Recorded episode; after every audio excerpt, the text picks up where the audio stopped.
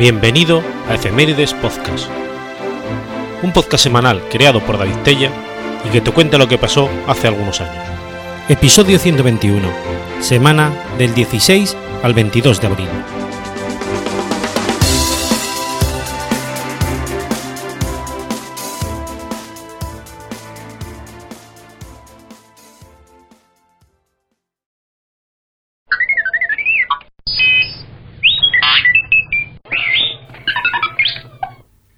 16 de abril de 1990.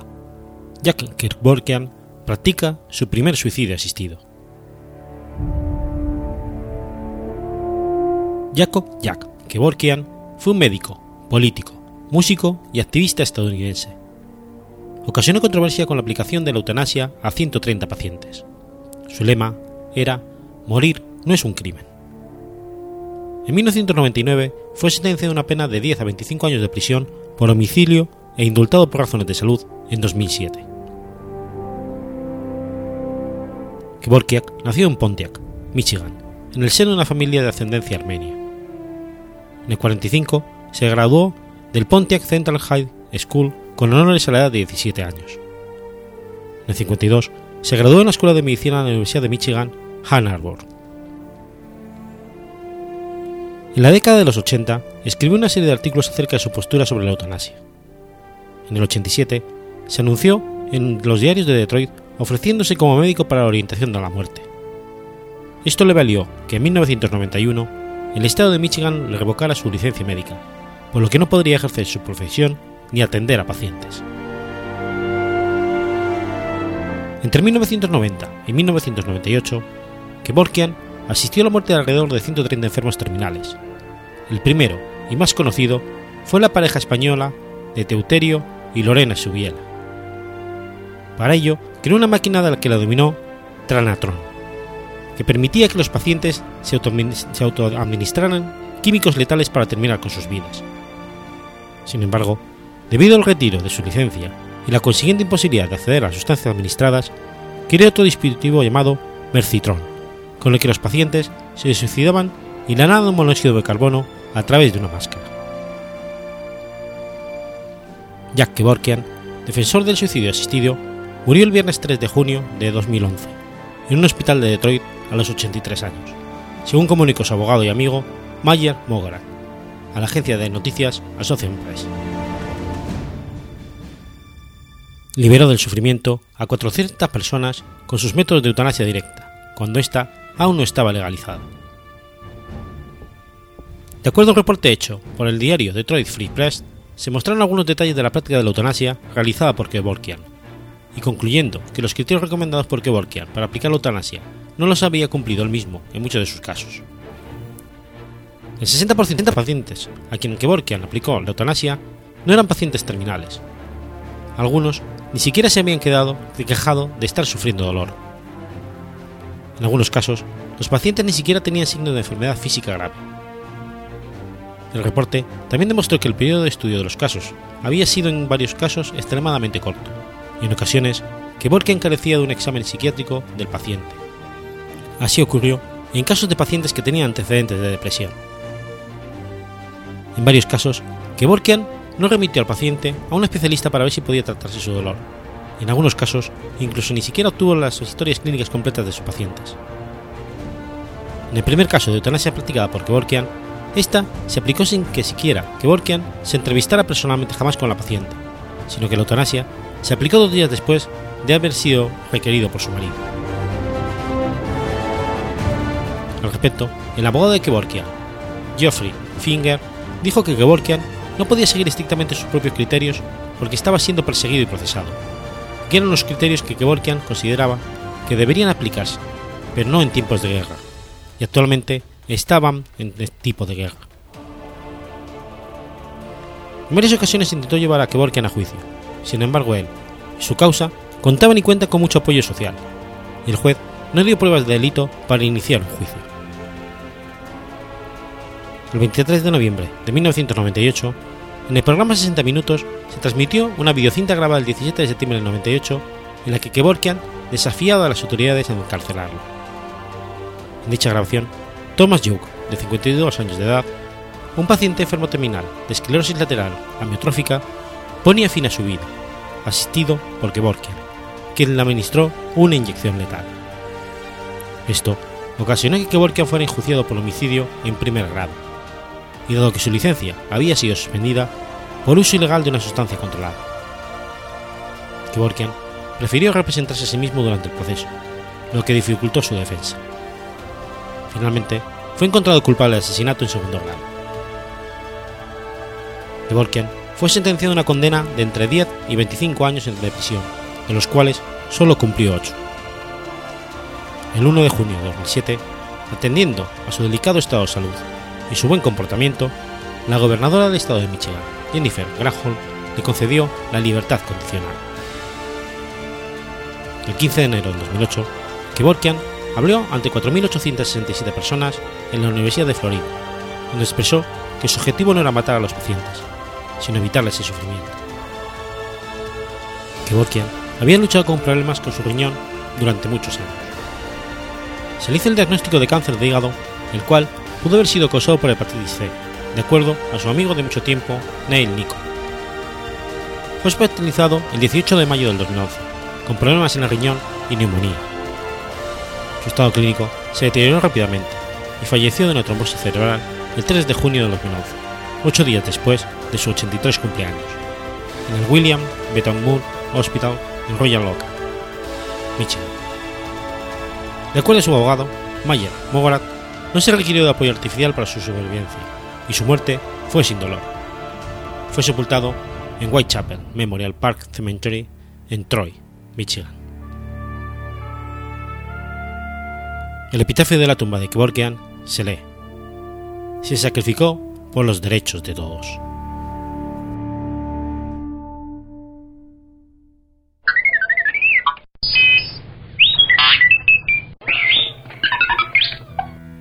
17 de abril del 796. Al-Hakam I sube al poder como emir independiente. Hijo de Isham I, lo sucedió a los 26 años de edad.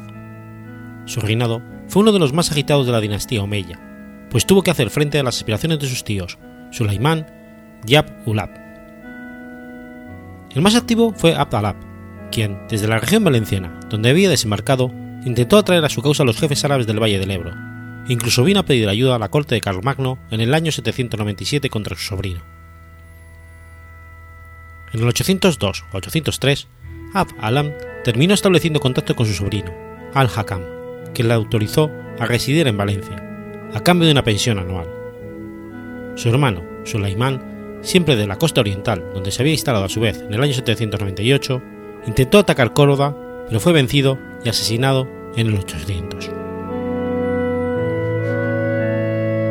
Asimismo, tuvo que enfrentarse a las sublevaciones de los mulaidíes de Toledo, Mérida y Córdoba, brutalmente sofocadas. Su política de mano dura y el incremento de la aplastante presión fiscal sobre los cristianos provocaron el levantamiento de los cordobeses del arrabal de Córdoba. Los amotinados estuvieron a punto de asaltar el Alcázar, pero una maniobra hábil y rápida de la Guardia Palentina lo impidió y permitió al emir dominar la situación. Tres días duró la consiguiente matanza de los rebeldes y el saqueo del arrabal. El enérgico emir ordenó la crucifixión de 300 notables. Todos los habitantes del arrabal, que fue arrasado, fueron deportados. Unas 20.000 familias emigraron de la península y parte de ellas se establecieron en el norte de África.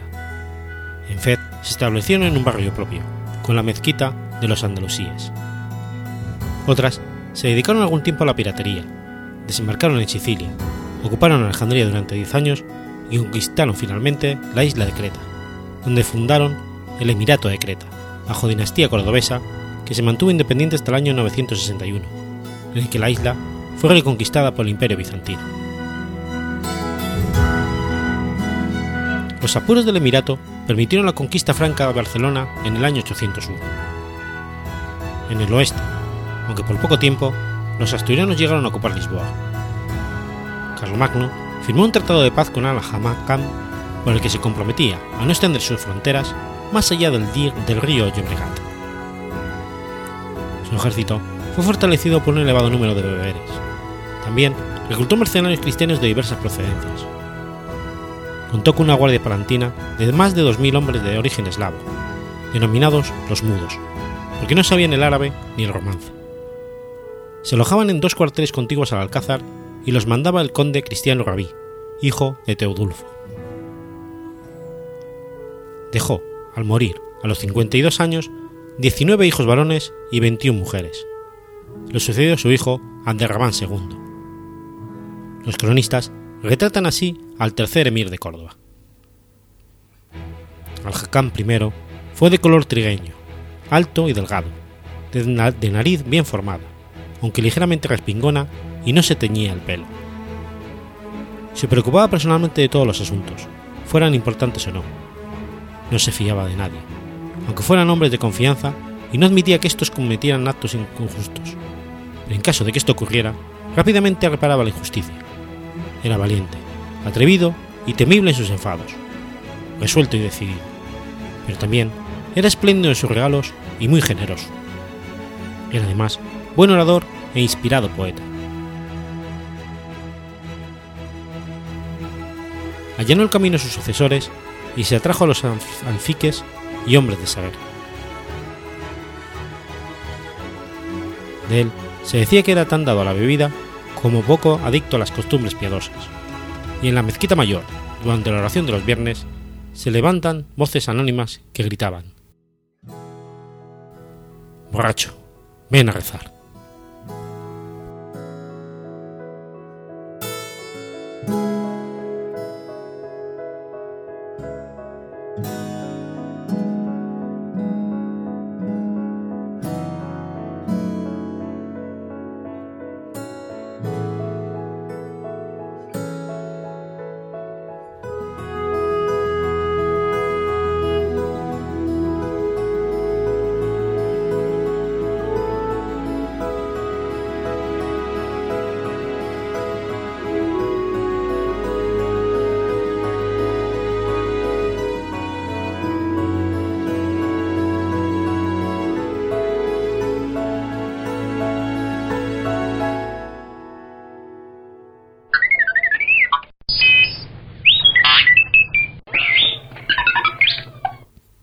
18 de abril de 1772. Nace David Ricardo. David Ricardo fue un economista inglés de origen judío sefardí, portugués, miembro de la corriente en pensamiento clásico económico y uno de los más influentes junto con Adam Smith y Thomas Malthus. Continuó y profundizó el análisis del circuito de producción de la República, cuyo origen se remonta a Quesnay y al fisiocratismo es considerado uno de los pioneros de la macroeconomía moderna por su análisis de la relación entre los beneficios y salarios, uno de los iniciadores de los razonamientos que darían lugar a la ley de los rendimientos decrecientes y uno de los principales fundadores de la teoría cuantitativa del dinero. Es por ello que es invocado por familias de pensamiento económico muy diferentes, desde los neoclásicos a los marxistas ingleses. David Ricardo era el tercero de 17 hijos de una familia judía sefardí que emigró de Países Bajos a Inglaterra antes de su nacimiento. Empezó a trabajar a los 14 años en la Bolsa de Londres como empleado de su padre.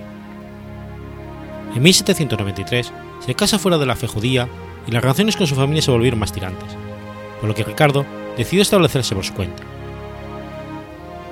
Se especializó en la negociación de valores públicos. Prosperó bastante deprisa y para 1815 había amasado una fortuna considerable.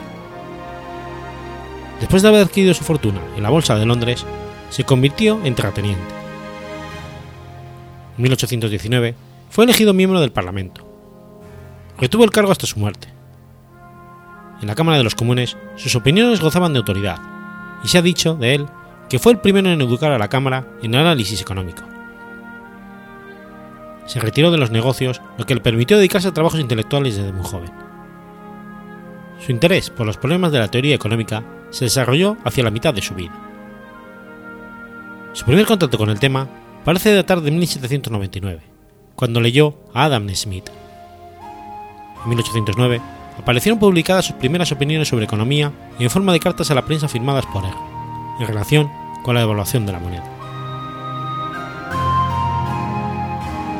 Su obra más importante, labor por la que sería reconocido como uno de los economistas más importantes de la época, Principios de Economía Política y Tributación, apareció en 1817 y constituye la exposición más madura y precisa de la economía clásica. En el prefacio afirma que el principal problema de la economía política es determinar las leyes que regulan la distribución. Con ese fin, desarrolló una teoría de valor-trabajo. La teoría del valor-trabajo, en la economía política clásica, la teoría del valor y la teoría de la distribución. Escribió también gran número de ensayos, cartas y notas que contienen aportaciones de importancia.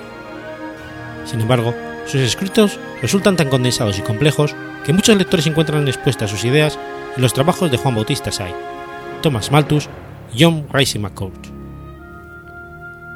Este economista, cuya labor es principalmente importante por el lugar destacado en que colocó al problema del valor, especialmente al poner de manifiesto con claridad que los problemas de la distribución dependen de la teoría del valor, según el cual el precio o valor de los bienes depende de los costos de la producción. Defendió la libre circulación de los productos agrícolas y enunció la ley de hierro de los sueldos, según la cual el salario siempre tenderá a reducirse a lo estrictamente necesario para permitiendo al asalariado solamente subsistir y reproducirse. De acuerdo a esta idea, si el salario sube más de lo estrictamente necesario, la población aumentará, y al haber mayor demanda laboral, los salarios bajarán. Por el contrario, si los salarios son inferiores a lo estrictamente necesario, la población disminuirá, provocando con ello una escasez de mano de obra y por consiguiente un aumento de los salarios. Esta teoría influyó en Marx para afirmar que el obrero nunca disfrutaría de los beneficios del capitalismo. Dedicó una atención especial a la teoría del valor. Consideró que el valor de cambio de las mercancías venía determinado por la cantidad de trabajo necesaria para su producción, que Adam Smith lo consideró exacto en las sociedades primitivas, pero no en aquellas en donde la producción de los bienes requería a su vez capital y trabajo. Con respecto al valor del trabajo, Ricardo consideró igualmente que vendría por el número de horas destinadas a la producción de los bienes de subsistencia, que permitiera mantener al trabajador y a su familia. El salario determinado por el mercado a través de la oferta y demanda de trabajo podía coincidir o no con este salario natural, pero oscilaría siempre alrededor de él. De tal forma que si ambos salarios no coinciden, se producirán movimientos de crecimiento o descenso de la población, según que el salario del mercado sea superior o inferior al natural, manteniéndose por tanto entre ellos una tendencia de equilibrio. Ricardo dedicó también gran atención al tema de la renta de la tierra. En esa época en Inglaterra, los propietarios no explotaban directamente sus tierras, en la mayoría de las ocasiones, sino que los arrendaban. La tesis que mantiene es que la renta de la tierra es debido a la diferente fertilidad de la misma y a la ley de los rendimientos decrecientes. Según Ricardo, cuando la población es baja con respecto a las tierras disponibles, solo serán cultivadas las mejores, no existiendo por tanto renta, ya que nadie estaría dispuesto a pagarla mientras existan otras igualmente buenas y no ocupadas. Lo mismo sucedería de no existir la ley de los rendimientos decrecientes, ya que si al aplicar mayor cantidad de trabajo y capital a una misma tierra, se obtiene de ella rendimientos proporcionales, solo se cultivarán las más fértiles, y por lo tanto no habría renta. La renta, en el margen del cultivo extensivo, nadie paga renta en un país recién colonizado, y en donde abunda la tierra fértil. Pero cuando en el progreso de la sociedad la tierra de segundo grado de fertilidad se dedica al cultivo, la renta comienza inmediatamente sobre la de la primera calidad y la calidad de esa renta dependerá de la diferencia de la calidad de esas dos porciones de tierra. Cuando la tierra de tercera calidad se dedica al cultivo, la renta comienza de inmediato sobre la de segunda, y está regulada como antes por la diferencia de sus poderes productivos. Al mismo tiempo, la renta de la primera calidad aumentará, ya que siempre debe estar por encima de la renta de la segunda, por la diferencia entre el producto que rinde con una determinada cantidad de trabajo y capital. Con cada paso en el progreso de la población, que obligará a un país a recurrir a la tierra de una calidad peor para permitir incrementar su suministro de alimentos, aumentará la renta sobre las tierras más fértiles. Entre sus aportes destaca especialmente la teoría de la ventaja comparativa, que defiende las ventajas del comercio internacional. En esencia, es una aplicación de la división del trabajo propuesta por Adam Smith y opuesta a las teorías proteccionistas. En su libro, Principios de la Política Económica de 1817, David propuso que un país debe especializarse en aquellos bienes y servicios que pudieran producir de manera más eficiente y adquirir de otros países aquellos que produzcan de manera menos eficiente, incluso cuando, en ocasiones, esto representa adquirir bienes extranjeros cuya producción final puede ser más eficiente. De esta manera, la teoría de Ricardo hace énfasis en la productividad de los países. Otra de las ideas asociadas a Ricardo es la equivalencia ricardiana. Esta teoría argumenta que no importa de qué manera financia el gasto público un país, si mediante un aumento de impuestos o mediante emisión de deuda pública. Ninguno de los dos casos, este efecto de la economía real. Esta idea se basa en la racionalidad de los contribuyentes de pronosticar que un aumento del gasto público conlleva subidas de impuestos en el futuro para financiar este gasto. Por ello, ante un aumento del gasto público, los contribuyentes reducirán su consumo y aumentarán su ahorro para asegurar un futuro estable compensar esa futura subida de impuesto. De esta manera, si la reducción del consumo por parte de los contribuyentes es la misma que la deuda que debe devolver el gobierno, no se producirá ningún cambio en la demanda agregada.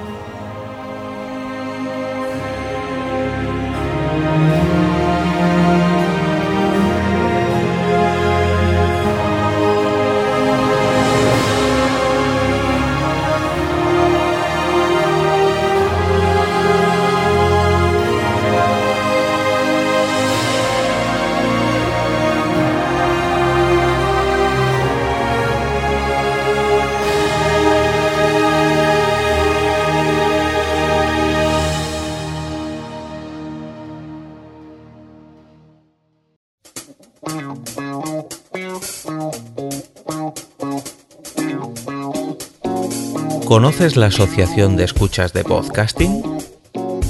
Asespod es el primer lugar de encuentro para todas aquellas personas que escuchan este formato de audio.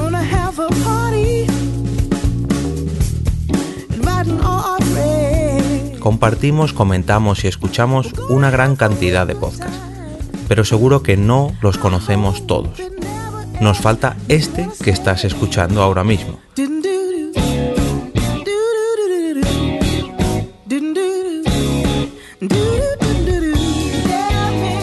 Queremos que tú, oyente de este podcast, formes parte de todo esto. Asociate gratis en nuestra web, asespod.org. Búscanos en las redes sociales, Twitter, Facebook y Google ⁇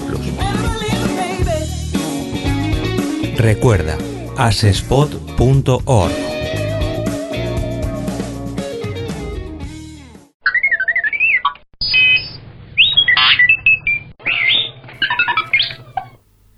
19 de abril de 1970. Nace el M-19. El movimiento 19 de abril fue una organización guerrillera insurgente de centroizquierda colombiana, que tuvo como fundadores a estudiantes universitarios de los establecimientos de educación superior de la clase económica y dirigente, además de ser encabezado por algunos hijos de exmilitares, surgida a raíz del improbable fraude de las elecciones presidenciales del 19 de abril de 1970 que dieron como ganador a Misael Pastrana Borrero, sobre el general Gustavo Rojas Pinilla.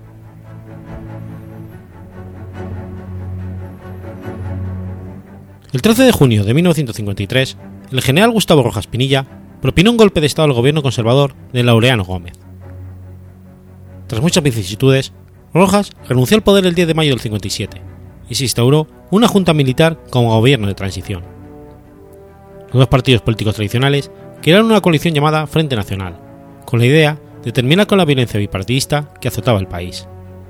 De esta manera, también pretendían garantizar su alternancia en el, en el poder y el reparto de los cargos burocráticos por partes iguales.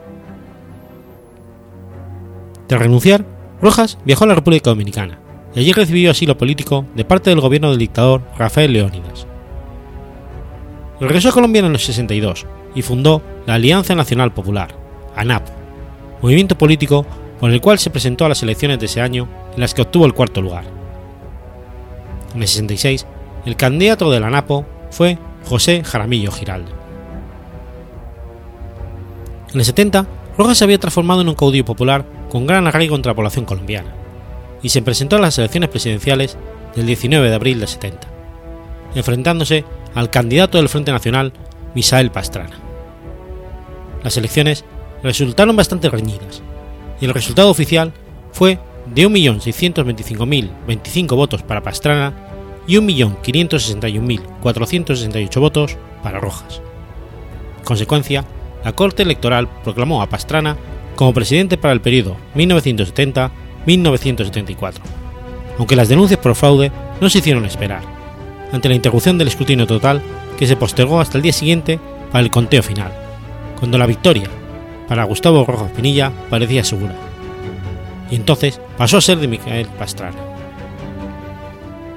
A Rojas, pese a proclamar la presunta manipulación de votos a través de su abogado entre los medios de comunicación, se le dictó arresto domiciliario.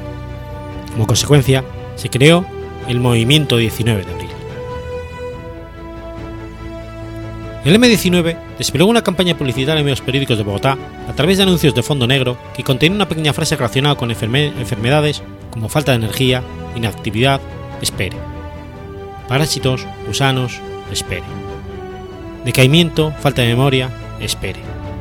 O ya llega, seguidas todas con un símbolo de dos triángulos unidos y la sigla M19.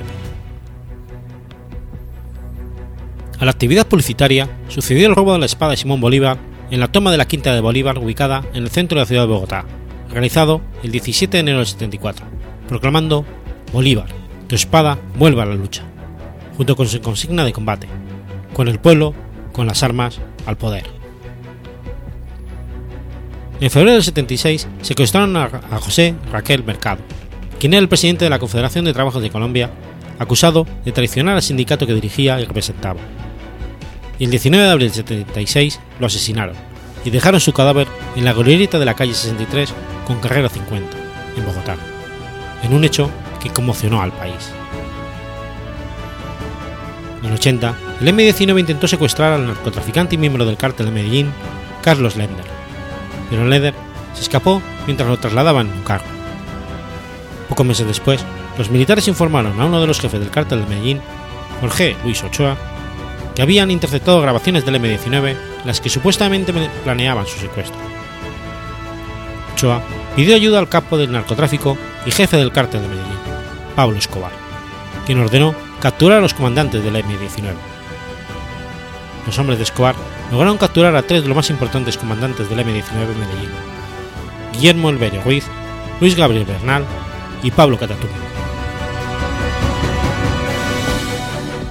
El 27 de febrero de 1980, un grupo de 16 guerrilleros del M-19, al mando de Rosenberg, Pavón, comandante 1, y Luis Otero Cifuentes, autor intelectual, tomaron la embajada de la República Dominicana mientras se celebraba una recepción diplomática con objeto de conmemorar la fiesta nacional en ese país.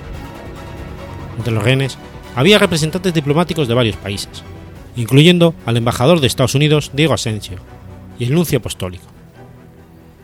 El M-19 pedía la liberación de cerca de 320 presos políticos, detenido poco tiempo antes tras el robo de armas del Cantón Norte.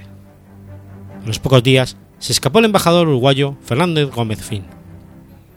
Después de 61 días de negociaciones con Camenza Cordona, alias el Chiqui, liberaron a los rehenes. El comando guerrillero entregó a los diplomáticos retenidos y viajó a Cuba. Como consecuencia de la acción represiva contra las células en las ciudades, el M-19 limitó su carácter urbano y se replegó a las montañas. Pero este era un campo que no conocían y sufrieron varios reveses. En el 81, el M-19 secuestró a Marta Nieves Ochoa, hermana de Fabio Ochoa Vázquez, Juan David Ochoa y Jorge Luis Ochoa, conocido como los hermanos Ochoa, quienes eran socios del cártel de Medellín, lo que provocó la inmediata reacción de la mafia, reuniendo un ejército privado al que se le denominó MAS, muerte a secuestradores. Durante el gobierno del Belisario Betancourt, Jaime Batemán Caballón por entonces dirigente máximo del M-19, propuso al gobierno celebrar una reunión en Panamá con el propósito de adelantar diálogos que permitieran solucionar el conflicto. Sin embargo, Bateman murió el 28 de abril del 83 en un accidente de aviación, y las negociaciones se suspendieron.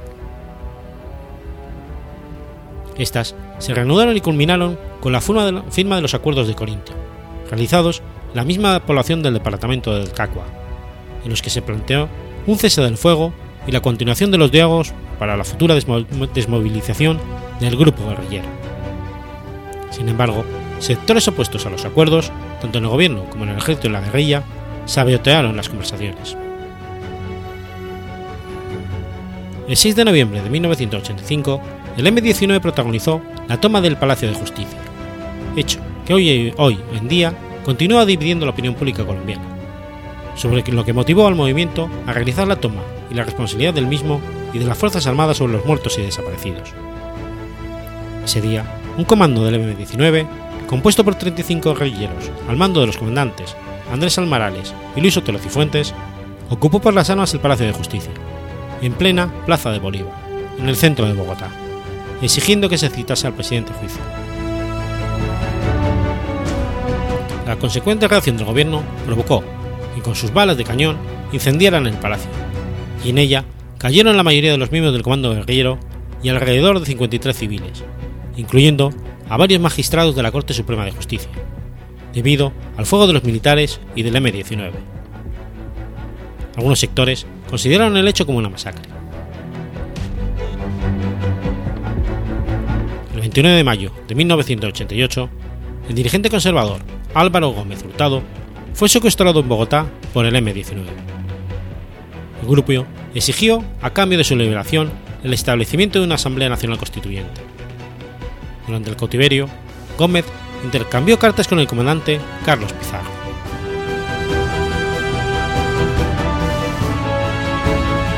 En el proceso de negociaciones de paz durante el mandato del presidente Virgilio Barco, el grupo guerrillero había hecho énfasis en que uno de los principales requisitos para deponer las armas era la creación de una Asamblea Nacional Constituyente para modificar la Constitución, la cual, hasta entonces, no garantizaba la creación y desarrollo de otros partidos políticos diferentes a los dos partidos tradicionales, ni daba espacio de representación a las minorías. Ante la negativa del gobierno de hacer consulta popular, que autorizara el cambio constitucional, incluyendo una opción de las papeletas para las votaciones generales del 11 de marzo de 90, los estudiantes, en particular los de las universidades públicas, decidieron hacer un movimiento a nivel nacional para que la población incluyera una séptima papeleta, que aglomeró cierto respaldo. El Ejecutivo conformaría una Asamblea Nacional Constituyente. El 8 de marzo de 1990 realizaron la entrega de armas en su campamento de Santo Domingo, liderados por su entonces comandante Carlos Pizarro, y se desmovilizaron para convertirse en grupo político que se conoció como Alianza Democrática M19. El asesinato de Carlos Pizarro, candidato a la presidencia de Colombia del partido político Alianza Democrática M19, tuvo lugar el 26 de abril de 90 en Bogotá, cerca de las 10 de la mañana, cuando Pizarro fue herido mortalmente por un disparo en la frente mientras iba en un avión con destino a Barranquilla, al parecer por sicarios trabajando en complicidad con el Servicio Secreto del Estado. Tras su movilización, unos focos del M-19 consideraron como una traición tal acto y decidieron continuar con la lucha armada urbana, mientras que otros lo fusionaron con las restantes guerrillas rivales, como las FARC y el ELN. Algunos grupos armados reclamaron ser los legítimos herederos del M-19, bajo distintas denominaciones, y realizaron atentados y acciones subversivas como encapuchados, lanzando bombas Molotov, pampas bombas y elementos contundentes al enfrentarse los distintos escuadrones de ESMAD. Su presencia se cree que existe y que se encuentra de forma predominante en algunas universidades públicas colombianas.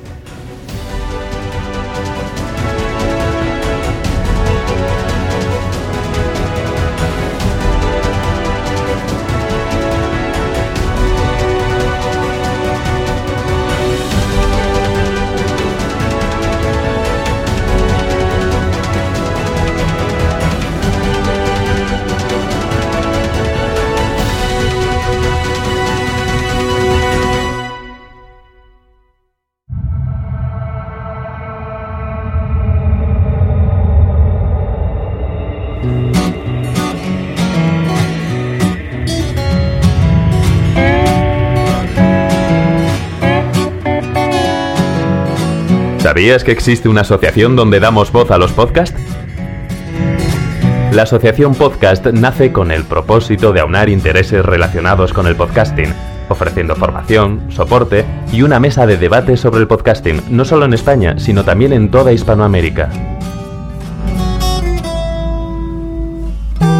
Entre nuestros proyectos destacan nuestro libro colaborativo, la organización de diferentes eventos relacionados con el podcasting como las jornadas de podcasting, los premios de la Asociación Podcast y Radio Podcastellano. Para formar parte de la comunidad, recibir información de eventos y estar al tanto de lo que ocurre, solo tienes que entrar en asociacionpodcast.es y hacerte socio o simpatizante. Ahora es tu oportunidad de formar parte de esta gran comunidad. asociacionpodcast.es. Si lo prefieres, puedes escribirnos a info@asociacionpodcast.es y responderemos todas tus dudas. También puedes seguirnos en Twitter con el usuario AsociaPodcast. Ya seas podcaster u oyente, súbete al podcasting.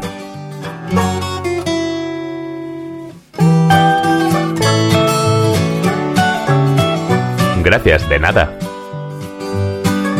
Súbete al podcasting.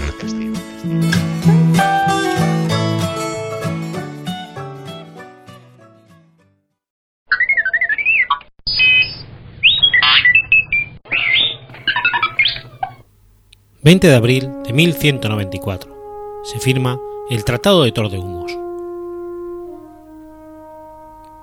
El Tratado de Tordehumos fue un tratado firmado el 20 de abril de 1194 entre Alfonso IX de León y Alfonso VIII de Castilla, por mediación del legado papal Gregorio, cardenal titular de San Angelo y sobrino del Papa Celestino III, a fin de poner término a la guerra de los reinos de León y Castilla que mantenían desde el año 1191, en que fue acordada la Liga de Huesca por varios reinos cristianos peninsulares para hacer la guerra al reino de Castilla.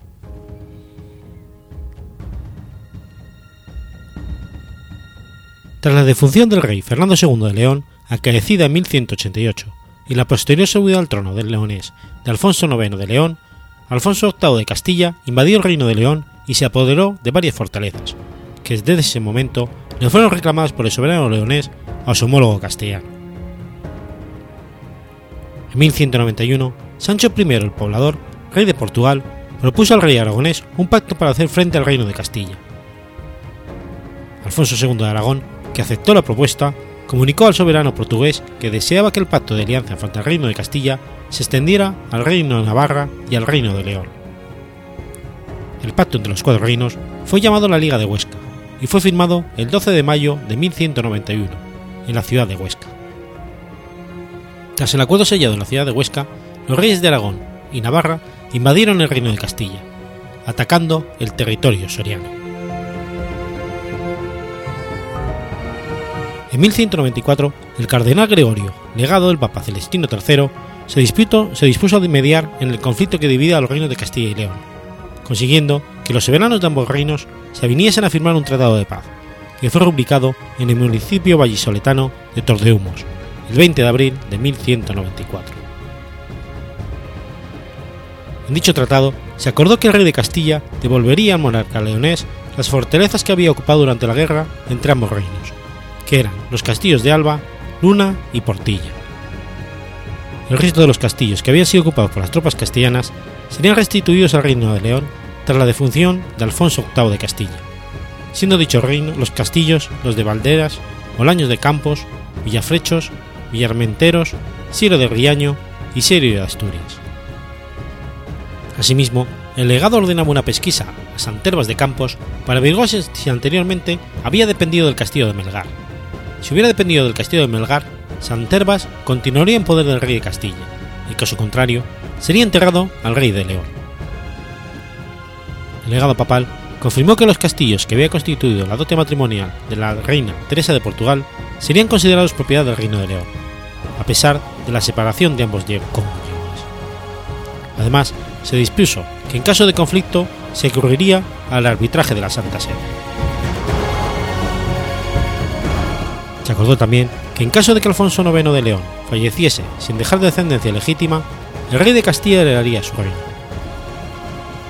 El maestre del Orden del Temple, por parte del Reino de León, y el maestre de la Orden de Calatrava, por de Castilla, se comprometieron a cuidar los castillos que fueron entregados por ambos reinos como garantía de la paz, disponiéndose además que los dos maestres obligarían a los dos soberanos a mantener la paz entre ambos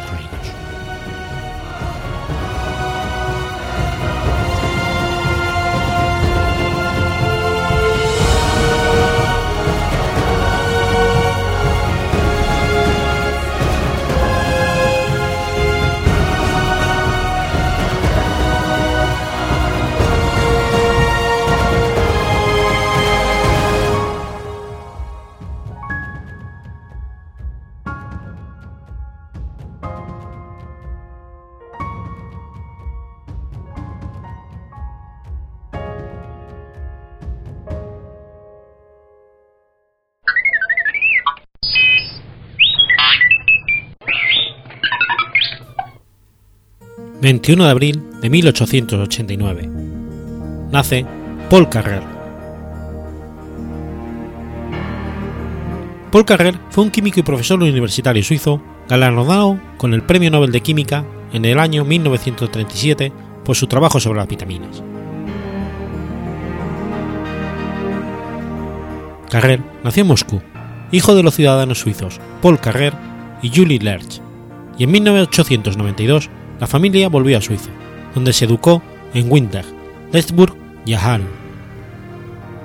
Estudió química en la Universidad de Zurich con Albert Werner y después de obtener el doctorado en 1911 pasó unos años como asistente en el Instituto Químico. Posteriormente obtuvo un puesto en el Instituto Quimioterapéutico George Speyer de Frankfurt del Meno, donde fue ayudante de Paul. En 1918 volvió a Zúrich como profesor auxiliar de química orgánica y en 1919 llegó a ser profesor de química de la Universidad de Zúrich y director de su Instituto de Química. Carrer se casó y tuvo dos hijos. Sus investigaciones más notables estuvieron relacionadas con los carotenoides y las flavinas, descubriendo que algunos de ellos, como el caroteno y la lactoflavina, actúan como vitaminas A y B2, respectivamente. En 1938 consiguió sintetizar el compuesto denominado alfa-tocoferol, que corrige la esterilidad carencial de manera análoga a la vitamina E. En 1937 le fue otorgado el Premio Nobel de Química, que compartió con Walter Norman Howard por sus investigaciones sobre los carotenoides, flavinas y la vitamina A y vitamina B2. El cráter lunar Carrer lleva este nombre en su memoria.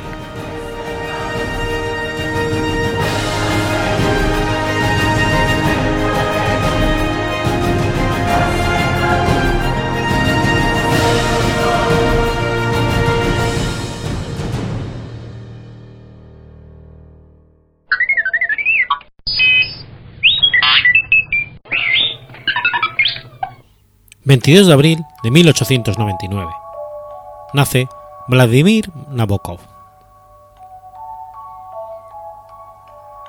Vladimir Nabokov fue un escritor de origen ruso, nacionalizado estadounidense. Escribió sus primeras obras literarias en ruso, pero se hizo internacionalmente famoso como un maestro de la novela con su obra escrita en inglés y especialmente su novela Lolita, un retrato de la sociedad estadounidense a través de la metáfora del viaje, en cuya trama un hombre de mediana edad se enamora y sostiene una relación con un adolescente. Es conocido también por sus significativas contribuciones al estudio de los lepidópteros y por su creación de problemas de ajedrez.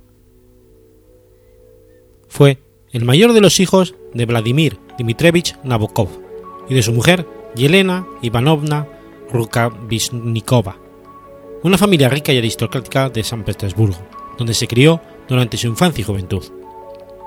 La familia hablaba en ruso, inglés y francés, por lo que Nabokov fue trilingüe desde muy pequeño. Incluso por la labor de sus maestros, aprendió a leer y escribir en inglés antes que en ruso. En 1919, su familia se exilió a Alemania por temor al bolcheviquismo y Nabokov ingresó a la Universidad de Cambridge. En 1922, su padre fue asesinado por el monárquico Piotr Sabelski-Bork, mientras intentaba proteger a Pavel Milikov, líder del Partido Democrático Constitucional. En 1940 llegó a los Estados Unidos, procedente de Francia, y huyendo de los horrores de la Segunda Guerra Mundial. Su hermano Sergei murió en un campo de, de concentración alemán en 1944. Los primeros escritos de Nabokov fueron en ruso, pero alcanzó el reconocimiento internacional en lengua inglesa. Por esta circunstancia, ha sido comparado con Joseph Conrad, que era de origen polaco. No obstante, hay quien ve esta comparación como discutible, en tanto que Conrad solo compuso en inglés y nunca en su lengua natural, el polaco. Fue un cultor de la autotraducción. Tradujo muchas de sus obras primerizas al inglés, a veces en colaboración con su hijo Dimitri. Su formación trilingüe tuvo una profunda influencia sobre su arte. Él mismo describía metafóricamente la transición de una lengua a otra como el lento viaje nocturno de un pueblo a otro, con tan solo una vela para iluminarse. Nabokov es famoso por sus argumentos complejos, sus inteligentes juegos de palabras y su uso de la literación. Obtuvo fama y notoriedad con su novela Lolita, que trata de la pasión consumada de un hombre adulto por una niña de 12 años. Esta y sus otras novelas, especialmente Pálido Fuego y sobre todo Ada o El Ardor, le promocionaron un lugar entre los grandes novelistas del siglo XX. La estatura de Nabokov como crítico literario se basa principalmente en su traducción y comentario en cuatro volúmenes del Eugenio Onegin de Alexander Pushkin. El comentario termina con un apéndice titulado Notes of Prosody, que es altamente valorado. La traducción de Nabokov fue el tema de una agria polémica con Edmund Wilson y otros críticos, al haber trasladado lo que era una novela en verso en una en prosa, no rimada.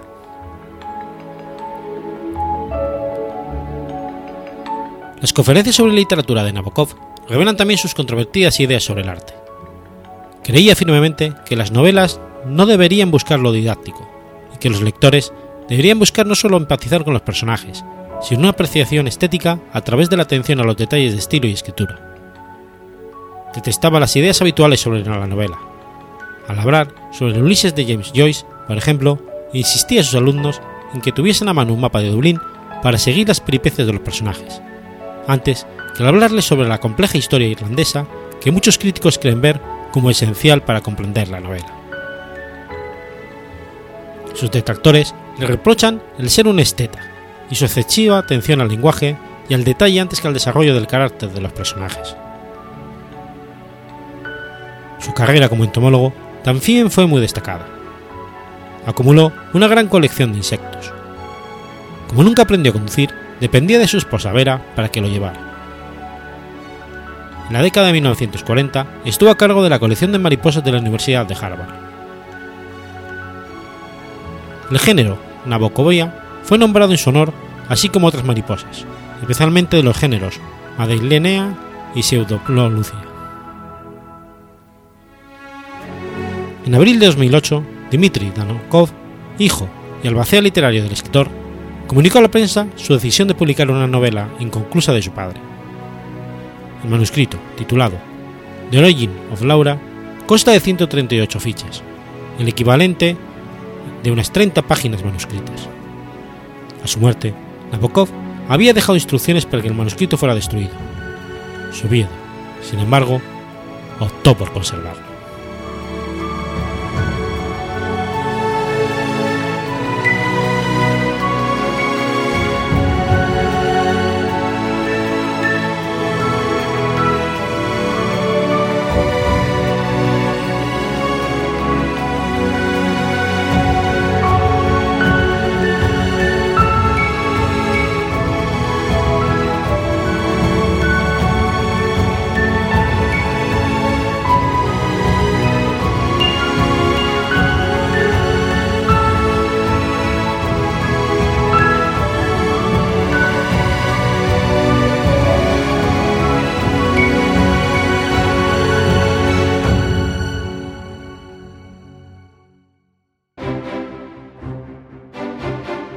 Has escuchado Efemérides Podcast.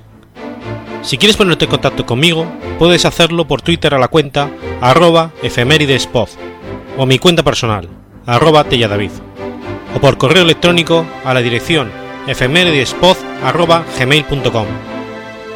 También puedes visitar la página web efemeridespodcast.es. Y recuerda que puedes suscribirte por iTunes y por iBox, y tienes un episodio nuevo cada lunes.